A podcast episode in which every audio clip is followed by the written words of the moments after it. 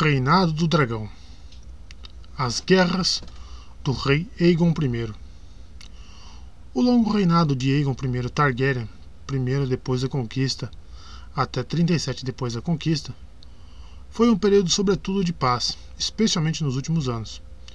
No entanto, antes da Paz do Dragão, como mais tarde os mestres da Cidadela chamaram as duas últimas décadas de seu governo, vieram as Guerras do Dragão, das quais a última foi o conflito mais cruel e sangrento de toda a história de Westeros.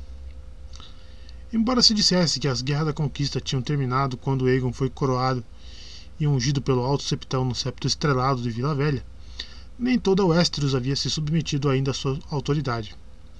Na dentada, os, os senhores das Três Irmãs haviam se aproveitado do caos da conquista de Aegon para se declararem uma nação livre e coroaram a senhora Marla da casa Sunderland como sua rainha. Como grande parte da frota Arryn havia sido destruída durante a conquista, o rei deu ordem para o seu guardião do norte, Thorin Stark, de Winterfell, que reprimisse a rebelião das irmãs, e um exército de nortenhos zarpou de Porto Branco com uma frota alugada de galés bravosis, sob o comando de Sir Warwick Manderly. Ao verem as velas e a súbita presença da rainha Visenya com vagar no céu acima de Vila Irmã, os homens das irmãs perderam o ímpeto. Logo depuseram a rainha Marla em favor do, seu irmão mais, do irmão mais novo dela. Stefan Sunderland renovou sua lealdade ao ninho da águia, dobrou o joelho diante da rainha Visenya e entregou seus filhos como de reféns, como garantia de bom comportamento, um para ser criado dos Manderly e o outro dos Arryn. Sua irmã, a rainha deposta, foi exilada e aprisionada.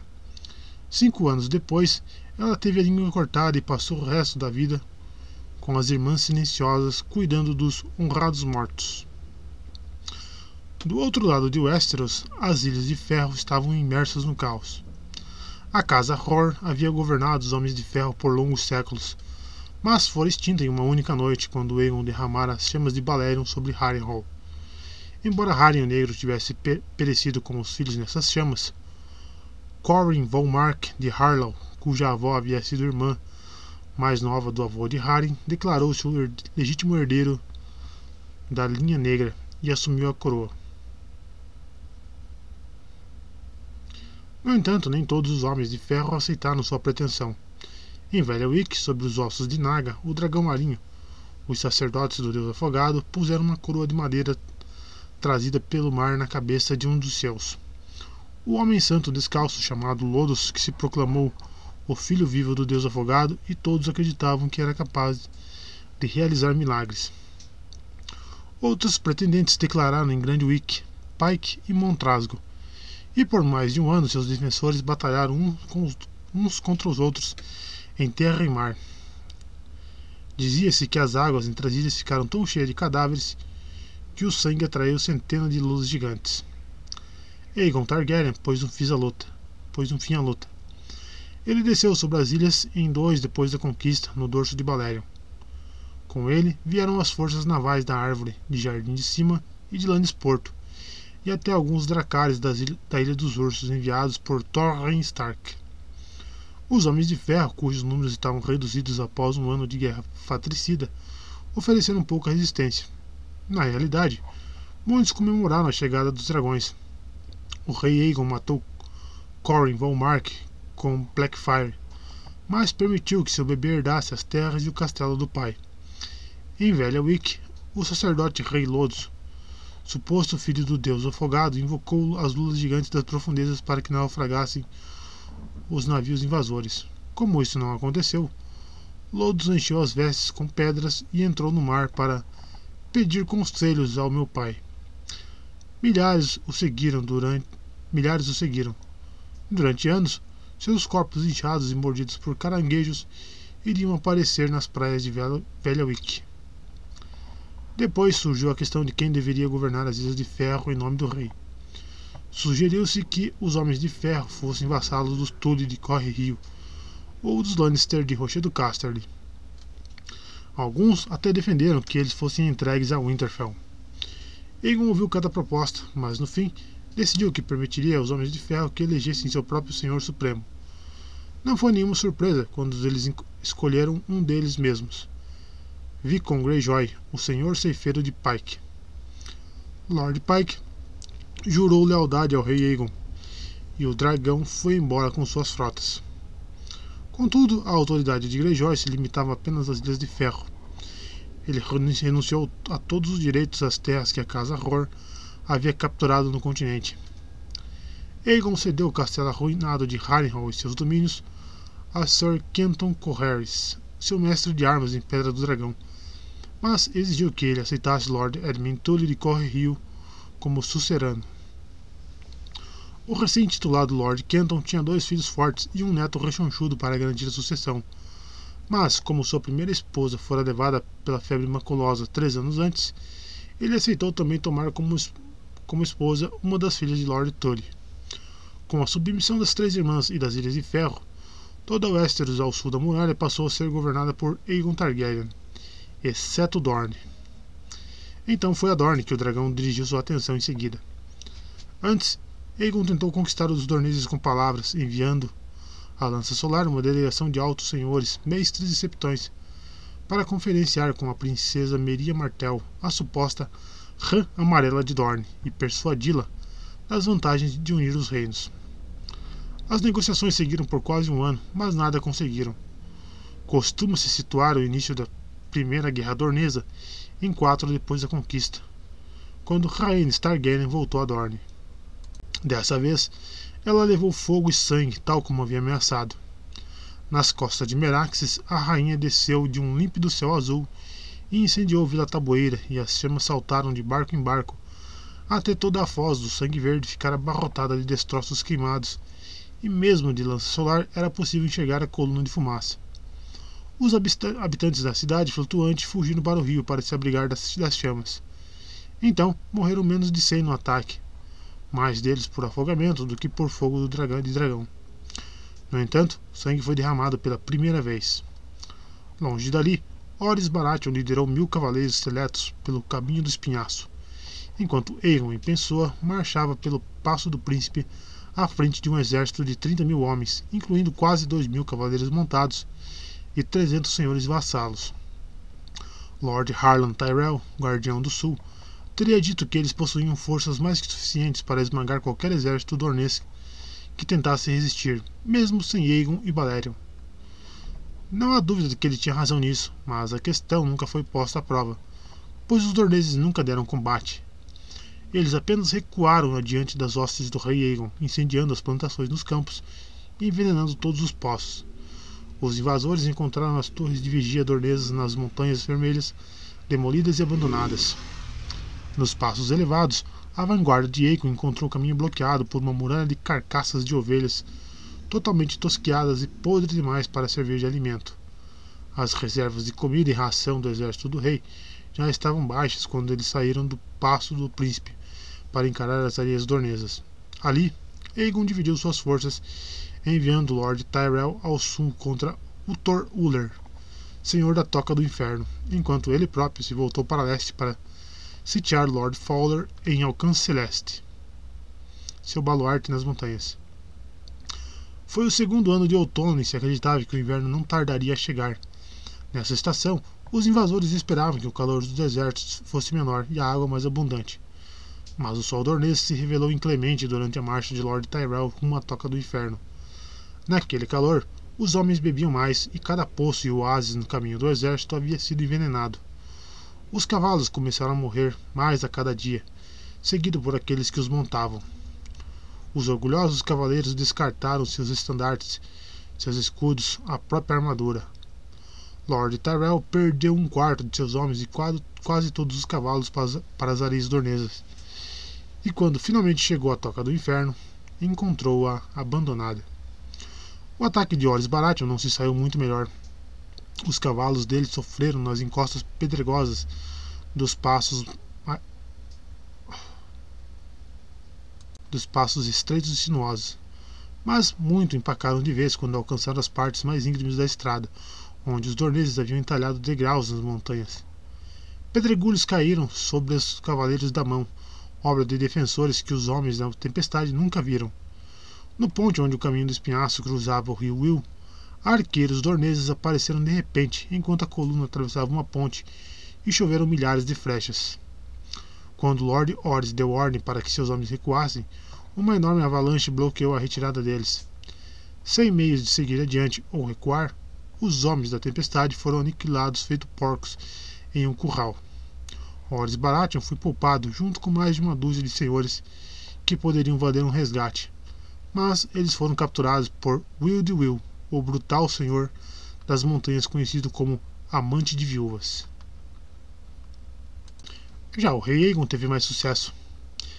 Em marcha rumo ao leste pelos sopés onde os córregos das montanhas proporcionavam água e havia caça em abundância nos vales, ele fez uma poderosa investida contra o castelo Alcance Leste e conquistou Palo Ferro após um rápido cerco. O senhor da Penha havia morrido recentemente e seu intendente se rendeu sem resistir. Mais ao leste, Lord Toland de Colina Fantasma enviou seu campeão para desafiar o rei em combate individual. Egon aceitou e matou o homem, mas em seguida descobriu que aquele não era o campeão de Toland, apenas seu bobo. O verdadeiro Lord Toland havia fugido. Também fugida estava Meria Martel, a princesa de Dorne, quando o rei Aegon desceu em lança solar montando, montando Balerion para encontrar sua irmã Rhaenys. Após incendiar Vila Taboeira, ela havia conquistado Limoeiro, Mata Malhada e Água Fede, aceitando as reverências de velhos e crianças, mas sem jamais encontrar um inimigo de fato.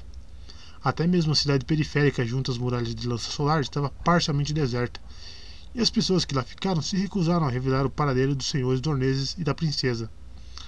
A rã amarela derreteu nas areias, disse a rainha Rhaenys ao rei Aegon. A resposta de Aegon foi uma declaração de vitória. No grande salão de lança solar, ele reuniu-se com os dignatários remanescentes e anunciou que Dorne agora fazia parte do reino, que dali por diante eles seriam seus fiéis súditos, que os antigos senhores eram rebeldes e criminosos. Foram oferecidas recompensas pela cabeça deles, especialmente a da rã amarela, a princesa Meria Martel. Lord John Rosby foi nomeado Castelão de Lança Solar e Guardião das Areias, e governaria Dorne em nome do rei. Intendentes e castelães foram indicados para os, todos os outros territórios e castelos que o conquistador havia tomado. Então, o rei Aegon e suas, hostes voltaram pelo caminho de onde vieram, ao oeste, pelos, pelos sopés e através do Passo do Príncipe. Eles mal haviam chegado a Porto Real quando Dorne irrompeu às suas costas. Lanceiros dorneses apareceram do nada, como flores do deserto após uma chuva. Alcance Celeste, Palo Ferro, Penha e Colina Fantasma foram reconquistadas em uma quinzena e as guarnições reais passadas na espada. Os castelães e intendentes de Aegon só tiveram permissão para morrer depois de um longo tormento. Dizia-se que os senhores dorneses apostaram quem conseguiria manter seus prisioneiros vivos por mais tempo, enquanto os desmembravam. Lord Rosby, castelão de lança solar e guardião das areias, foi agraciado com um fim mais generoso que grande parte dos outros. Depois que os dorneses surgiram da cidade periférica para recuperar o castelo, ele teve mãos e pés amarrados, foi arrastado até o topo da torre da lança e jogado de uma janela por ninguém menos que a idosa princesa Meria em pessoa. Em pouco tempo, restou apenas Lord Tyrell e seu exército. O rei Aegon deixara Tyrell para trás ao ir embora, a Toca do Inferno, um castelo forte junto ao rio Sulfuroso, era considerada bem localizada para lidar com qualquer revolta.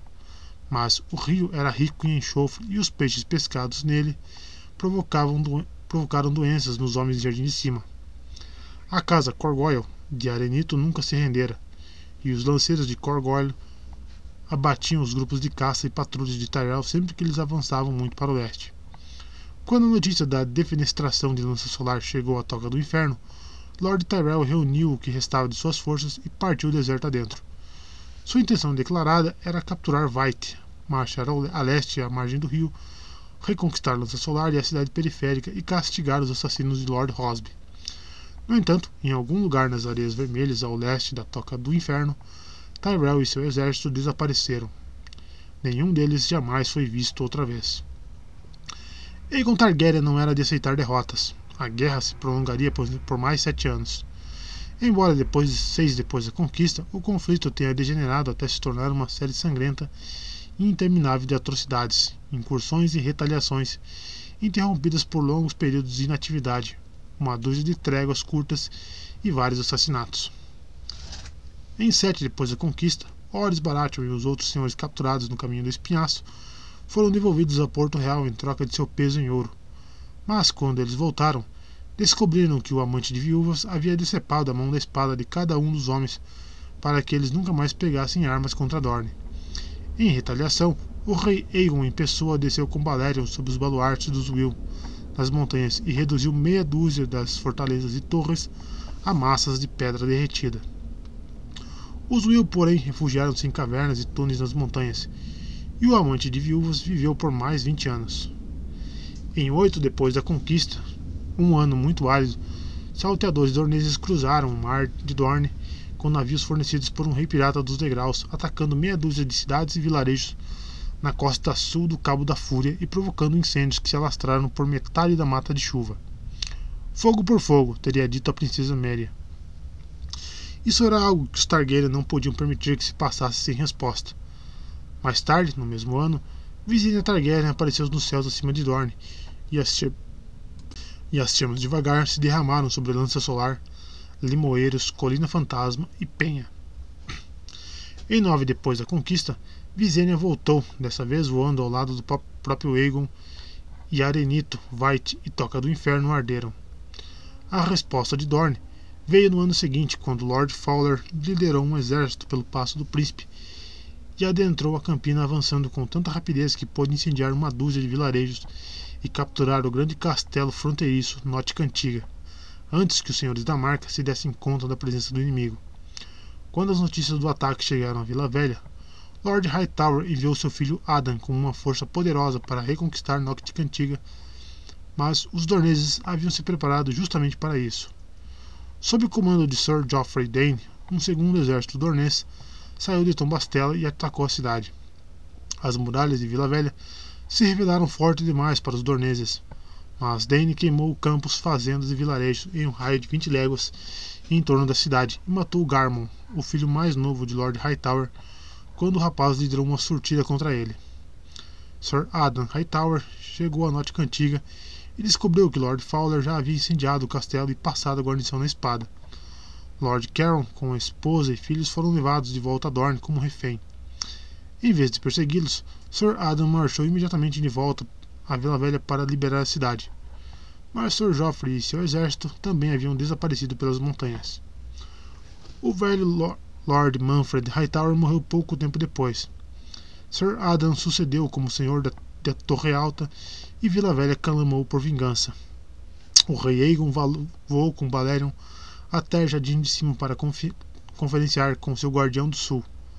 Mas Theo Tyrell, o jovem senhor, exibiu grande relutância em contemplar outra invasão a Dorne após o destino que havia cometido seu pai. Mais uma vez, o rei lançou seus dragões contra Dorne. Aegon em pessoa caiu sobre Alcance Celeste e prometendo transformar a série dos Fowler em um segundo Harrenhal. Visenya e Vagar levaram fogo a Tombastela. Rhaenys e Menaxes voltaram mais uma vez à Toca do Inferno, onde ocorreu uma tragédia. Os dragões dos Targaryen, criados e treinados para a batalha, haviam atravessado tormentas de lanças e flechas em muitas ocasiões e pouco sofreram. As escamas de um dragão adulto eram mais rígidas que aço e até mesmo as flechas que as atingiam raramente penetravam bastante para fazer, fazer mais do que enfurecer as grandes criaturas. Porém, quando Meraxes se aproximou da toca do inferno, um defensor to no topo da torre mais alta do castelo disparou uma balista e um dardo de ferro com um metro de comprimento atravessou o olho direito do dragão da rainha. Meraxes não morreu instantaneamente, mas desabou na terra em agonia mortal destruindo a torre e uma grande porção da muralha da Toca do Inferno em seus estertores finais. Até hoje não se sabe se Rhaenys Targaryen morreu antes ou depois de seu dragão. Há quem diga que ela foi lançada da cela e morreu com a queda, ou que ela foi esmagada debaixo de Meraxes no pátio do castelo. Alguns boatos afirmam que a rainha sobreviveu à queda do dragão, mas teve uma morte, uma morte lenta e dolorosa nas masmorras dos Uller.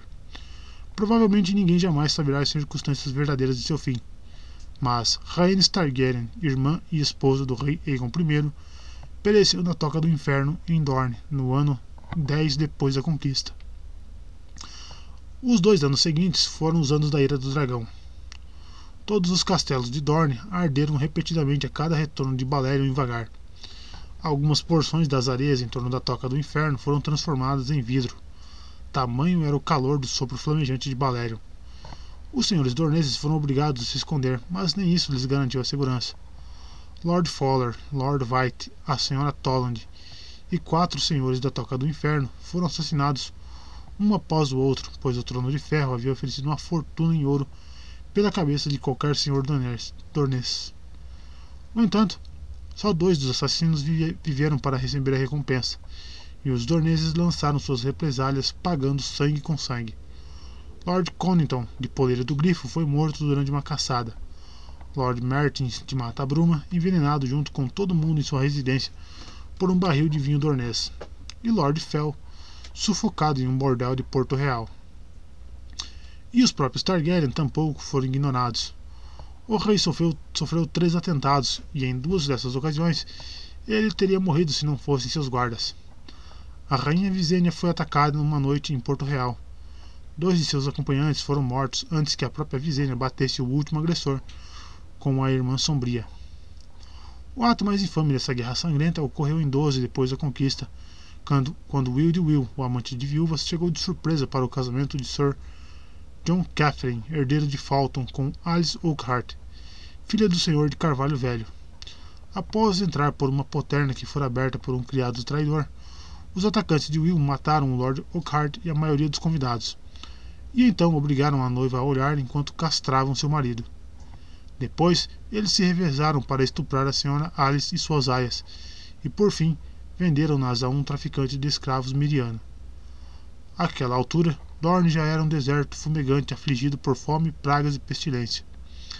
Uma terra devastada, diziam os mercadores das cidades livres.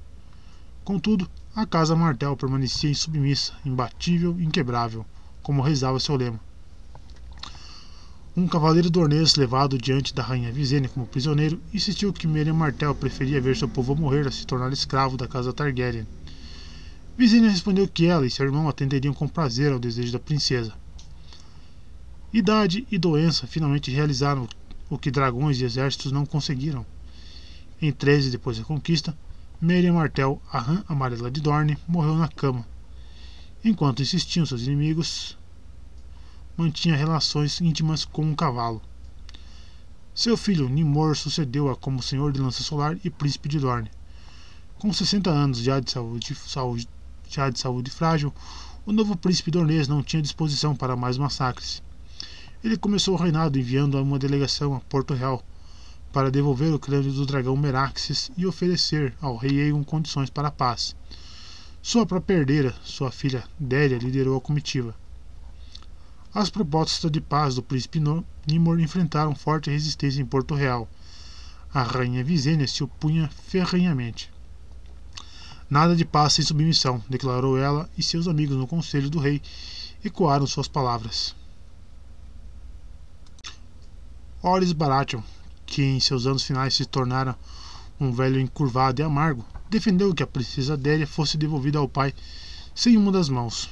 Lord Oakhart enviou um corvo com a sugestão de que a menina dornesa fosse oferecida no bordel mais imundo de Porto Real até que todos os mendigos da cidade tenham podido se saciar com ela. Aegon Targaryen rejeitou todas essas propostas. A princesa Délia viera na condição de emissária sob a bandeira de paz, e ele jurou que ela não sofreria mal algum sob seu teto. O rei estava cansado de guerra.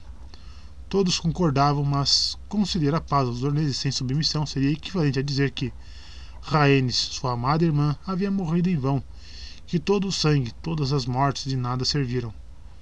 Os senhores em seu pequeno conselho o alertaram ainda que uma paz poderia ser vista como sinal de fraqueza e talvez incentivasse novas rebeliões, que então precisariam ser reprimidas. Aegon sabia que a Campina, as Terras da Tempestade e a Marca haviam sofrido terrivelmente durante o conflito e não se e não perdoariam nem esqueceriam. Até em Porto Real, o rei não se atrevia a permitir que os dorneses saíssem do forte de Aegon sem uma potente escolta, por receio que o povo da cidade os despedaçasse. Por todos esses motivos, afirmou o grande mestre Luca mais tarde, o rei estava prestes a recusar as propostas de Dorne e continuar com a guerra. Foi nesse momento que a princesa Déria entregou ao rei uma carta selada de seu pai. Apenas para seus olhos, sua graça. O rei Aegon leu as palavras de Nimor diante de toda a corte, impassível e calado, sentado no trono de ferro. Depois, quando se levantou, dizem que pingava sangue de sua mão. Ele queimou a carta e nunca mais falou dela. Mas naquela noite, montou em Balerion e voltou e voou sobre as águas da torrente da Água Negra até a montanha fumegante de Pedra do Dragão. Quando voltou na manhã seguinte, Aegon Targaryen acertou, aceitou os termos oferecidos por Nimor. Pouco depois, assinou um tratado de paz eterna com Dorne. Até hoje ninguém sabe dizer com certeza o que havia na carta de Déria. Há quem diga que era um simples apelo de um pai para o outro, palavras sinceras que comoveram o coração do rei Aegon. Outros insistem que era uma lista de todos os senhores e cavaleiros nobres que haviam perdido a vida durante a guerra. Certos septões chegaram até a sugerir que a missiva estava enfeitiçada, que a rã amarela escrevera antes de morrer com um frasco de sangue da própria rainha Rhaenys para que o rei fosse incapaz de resistir à, à maligna magia. O grande mestre Clegg, que foi a Porto Real 20 anos depois, concluiu que Dorne já não tinha mais forças para lutar. Movido pelo desespero, sugeriu Clegg, o príncipe Nimor talvez tenha ameaçado, caso a paz fosse rejeitada, contratar os homens sem rosto de bravos para matar o filho e herdeiro do rei Aegon com a rainha Rhaenys, o pequeno Aenys na época com apenas seis anos. Talvez fosse isso, mas ninguém jamais saberá de fato. E assim se encerrou a primeira guerra, guerra dornesa. 4 até 13 depois da conquista. A rã amarela realizaram o que Haren o Negro, os dois reis, e Thorin Stark não conseguiram ela derrotara Aegon Targaryen e seus dragões. Contudo, ao norte das Montanhas Vermelhas, suas táticas renderam, lhe renderam apenas escárnio. Entre os senhores e os cavaleiros nos reinos de Aegon, coragem dornesa se tornou um termo, termo debochado para covardia. A rã pula para dentro da, da toca quando ameaçada, registrou uma escriba. Outro disse: Meria lutou como uma mulher, como uma mulher, com mentiras, trapaças e bruxarias. A vitória dornesa, se é que isso pode ser chamada de vitória, foi vista como desonra e os sobreviventes do conflito e os filhos e irmãos dos que haviam perecido prometeram uns aos outros que ainda chegaria o dia do acerto de contas. A vingança deles precisaria esperar outra geração e a ascensão de um rei mais jovem e sanguinário. Embora Egon Conquistador viesse a ocupar o trono de ferro por mais 24 anos, o conflito dornês foi a sua última guerra.